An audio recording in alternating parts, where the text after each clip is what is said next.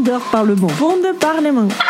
Yes, do you have my voice? Wunderparlament. Apprendre, apprendre à faire de la radio. Il presidente. Ucz się radia. Aprende a hacer radio. Leer radio maken. Chaque mois au Parlement européen à Strasbourg. En el Parlamento Europeo de Estrasburgo. W Parlamencie Europejskim w Strasburgu. Czekamy na Ciebie. In Straatsburg. Toi aussi, tu peux venir. Bonjour, bonjour à toutes, bonjour à tous et bienvenue dans la revue de presse du Wunder Parlement depuis le Parlement européen de Strasbourg en ce mardi 17 janvier 2023 avec euh, Elliot Thierry. Bonjour. Bonjour Jean-Luc. Wunderparlement. Au nom des Verts Du PPE, et du Conseil européen, ça remplace la messe. c'est la revue de presse. Eh bien, nous allons vous proposer euh, une revue de presse qui vous raconte, euh, j'espère, euh, le mieux possible, une sélection de ce qui se passe dans ce Parlement et dans ce continent. On va vous parler de combats de chars anglo-germano-français. On va vous parler d'une invasion iranienne à Strasbourg. On va rapprocher la droite et l'extrême droite au Parlement européen. On va se demander si les organisations criminelles sont en train de dévorer l'Europe.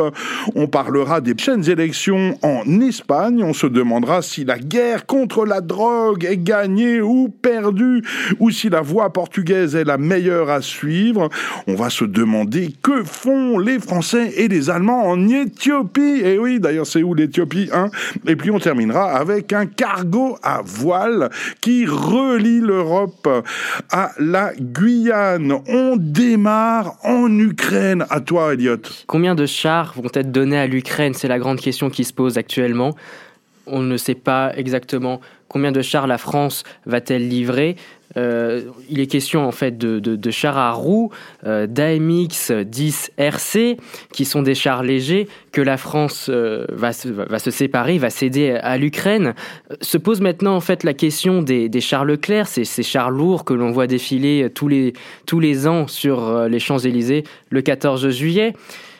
Mais des pays nous ont devancés, euh, notamment le, Royaume-Uni qui a annoncé récemment la livraison de, de 14 euh, chars euh, de conception britannique, des chars Challenger 2, qui euh, vont potentiellement, on ne sait pas, permettre à l'Ukraine euh, de, résister à l'invasion russe.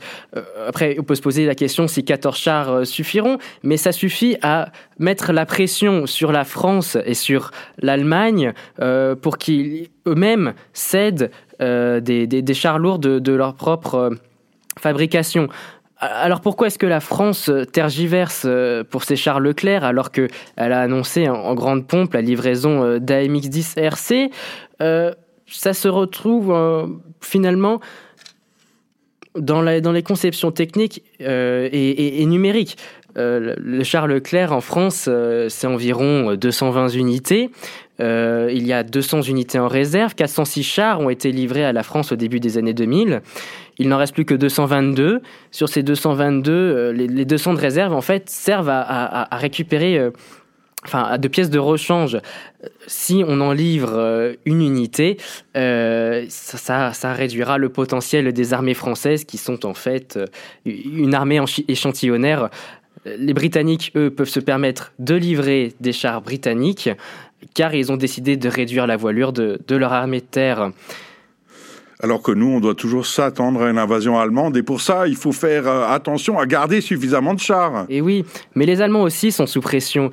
Les, les Allemands sont appelés à, à livrer des chars Léo- Léopard 2 qui sont considérés comme euh, les, les meilleurs chars euh, du monde, si ce n'est déjà d'Europe.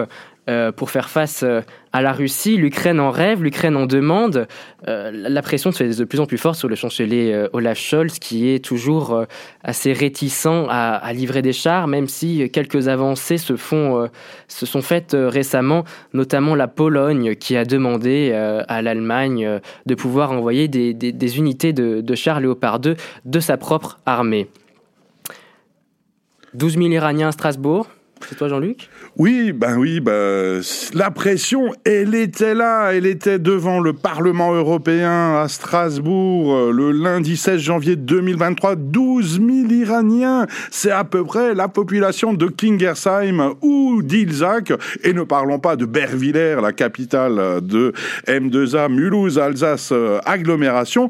Ils étaient 12 000 selon la police, aucun syndicat n'a contredit euh, ces chiffres, venus de toute l'Europe et ils ont manifesté pour demander à l'Union européenne, par exemple, d'inscrire les gardiens de la révolution, l'armée idéologique de Téhéran, sur la liste noire des organisations terroristes, hein, comme les États-Unis euh, l'ont fait. Alors, euh, heureusement, euh, le terrorisme n'a pas de définition légale, donc on peut mettre n'importe qui comme terroriste. Est-ce que ça va suivre ou pas? En tout cas, la présidente du Parlement, Roberta Metsola, a accueilli avec bienveillance ces manifestations et les a assuré du soutien de l'Union européenne.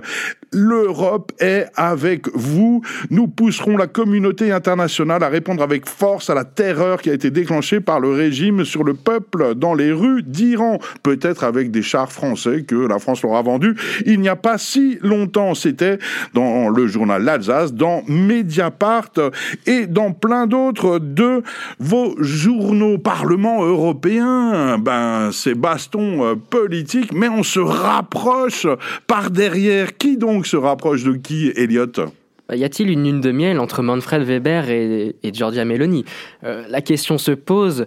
Le journal euh, pro-européen Euractiv euh, nous parle il y a quelques semaines de cela d'un rapprochement possible entre le PPE, le Parti populaire européen, plus grand parti du Parlement européen depuis plusieurs années maintenant, et des, conservateurs réformistes européens qui sont le parti de de Giorgia Meloni euh, en Europe.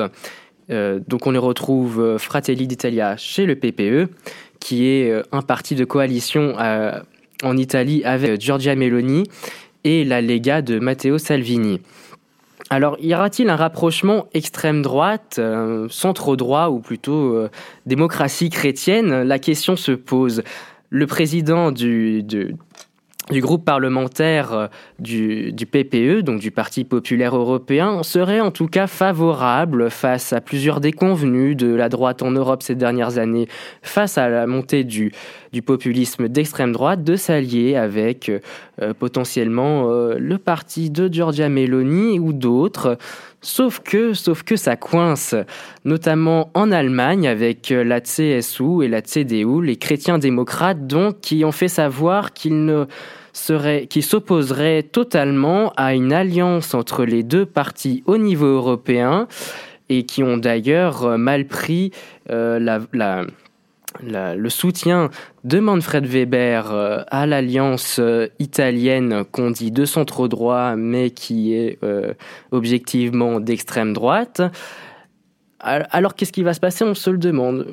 Et la question reste ouverte le PiS aussi, le parti euh, Droit et Justice en Pologne, euh, serait potentiellement membre euh, de, cette alliance, sauf que le PPE manque de chance. Dans le PPE, il y a l'ancien parti Plateforme Civique de l'ancien président du Conseil européen, Donald Tusk, qui lui aussi refuse de s'allier avec le PiS, et le PiS refuse de s'allier avec Plateforme Civique. Alors ça coince un peu de tous les côtés.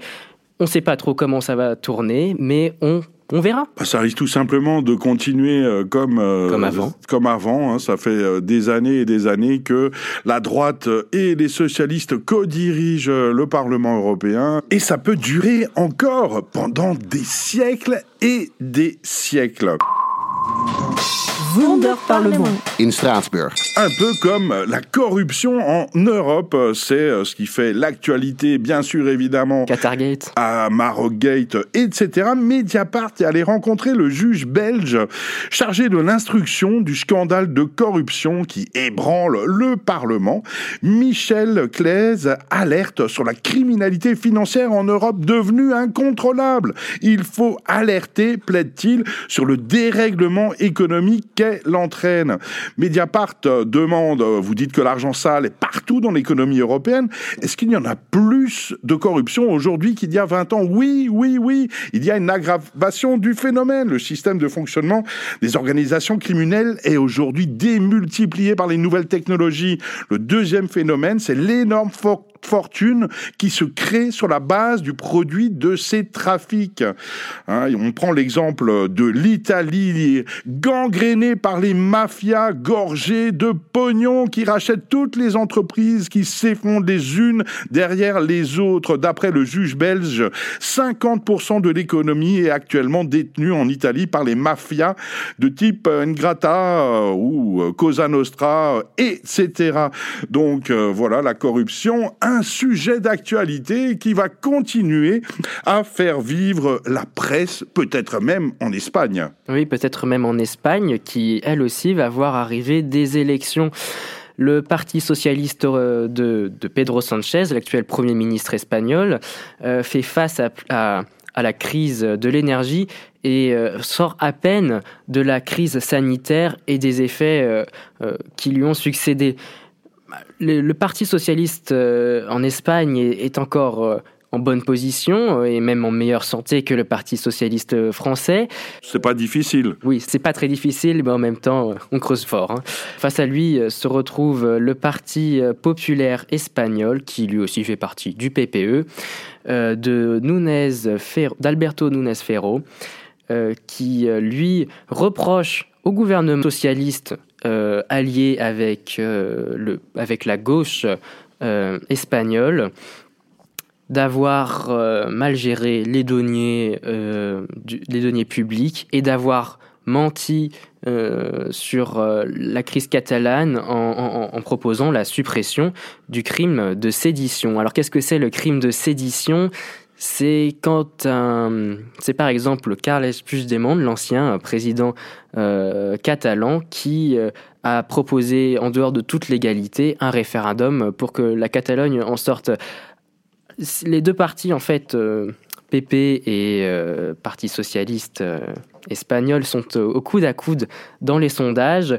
Euh, Pedro Sanchez, lui, se défend d'avoir euh, mis en place plusieurs euh, mesures d'aide en faveur des, plus pauvres, des plus modestes, notamment avec le mécanisme ibérique que l'on envie beaucoup en France.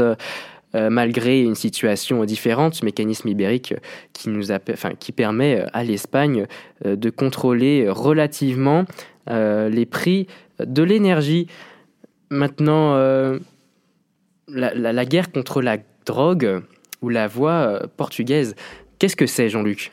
On reste en Ibérie. Voilà, restons sur la péninsule ibérique avec le modèle portugais qui fait des émules. C'est France 24 qui nous raconte qu'en matière de lutte contre la toxicomanie, tous les regards se tournent vers le Portugal. Rappelons que le Portugal a dépénalisé l'ensemble des drogues en 2001 et que bah, ça va beaucoup mieux depuis. La consommation de drogue diminue à l'heure où euh, le port euh, d'Anvers euh, en Belgique vient d'exploser le record de saisie de cocaïne. Hein, plus Devant Rotterdam plus de 100 tonnes. Euh, Rotterdam aussi, hein, mais euh, Anvers, euh, je crois, détient et en tête du hit parade avec 100 tonnes de cocaïne confisquée en, en 2022. Eh ben, on se demande si il faut continuer comme ça. Est-ce que la guerre contre la drogue n'est pas tout simplement perdue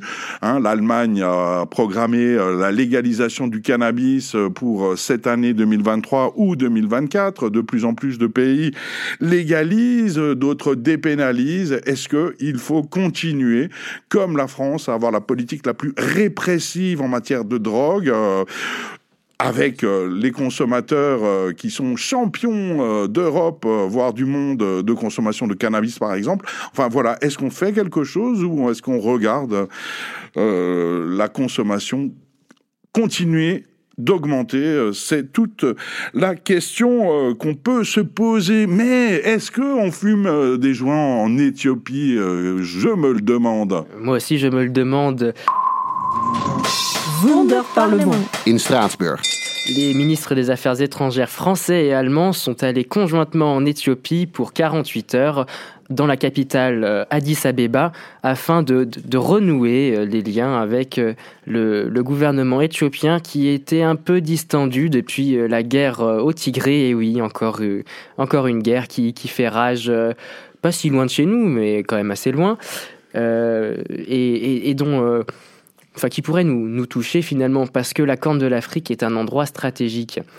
Alors euh, c'est aussi symbolique cette visite, euh, réaffirmer euh, l'union, enfin l'amitié entre la, France et, et l'Allemagne, et puis montrer qu'une une Europe unie face à d'autres puissances qui, eux, n'ont pas rechigné à, à continuer euh, de- de- d'avoir des relations avec euh, Addis Abeba, euh, notamment lors des, lors des combats les plus féroces au Tigré qui ont vu plusieurs exactions se produire. L'Europe se montre unie, essaye de relancer la coopération et essaye surtout de faire face aux pouvoirs russes et chinois, chinois qui sont déjà très bien installés en Éthiopie, mais les pouvoirs russes qui, eux aussi, cherchent à, à- à- continuer, voire à mettre en place une coopération renforcée euh, dans la corne de l'Afrique, euh, qui voit aussi passer euh, pas mal de, nos cargos. Alors, la France et l'Allemagne vont-elles réussir En tout cas, mieux que désunis. Euh, la dernière fois qu'ils y étaient allés, on, a bien vu que la désunion ne, fonctionnait pas. Et puis c'est aussi pour montrer une union face, à la Chine, mais aussi montrer l'union de la France et l'Allemagne renouvelée pour euh, le prochain anniversaire euh, du traité de l'Élysée. Et tout cela, c'est RFI qui nous le dit euh, dans, une revue, dans un article de presse qui date d'il y a quelques jours.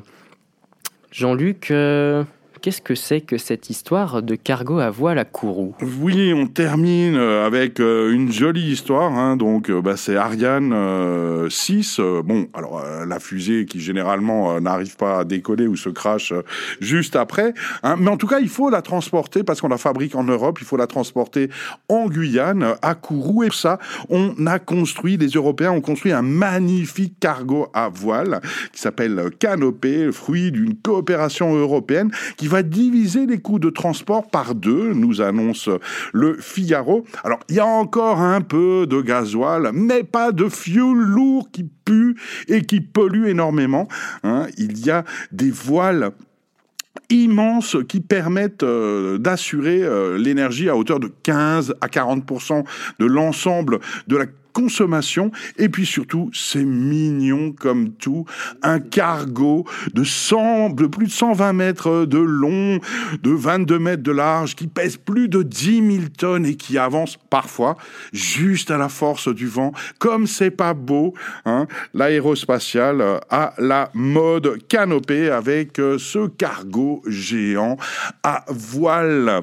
Voilà c'était euh, la fin Oui, déjà la fin de cette revue de presse qui, qui fut courte euh, mais, mais intense. On espère vous revoir très bientôt. Et puis cette revue de presse, euh, elle était bien complète quand même. On a parlé de chars, de visites en Éthiopie, d'élections, de cargo à voile et, et de bien d'autres choses. Merci à Jean-Luc euh, Vertenschlag d'avoir euh, participé avec moi à cette revue de presse et à Bertrand Vigier d'être euh, à la technique et d'être bien sympa avec nous. Et merci Elliot euh, Thierry d'avoir euh, animé cette euh, revue de presse euh, en direct ou presque euh, du Parlement européen. À bientôt dans le Wunder Parlement euh, pour de nouvelles aventures. Wunder Parlement. Wunder Parlement.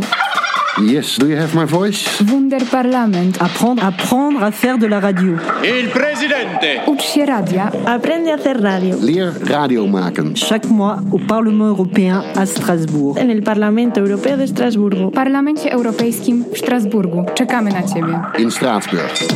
Toi aussi, tu peux venir.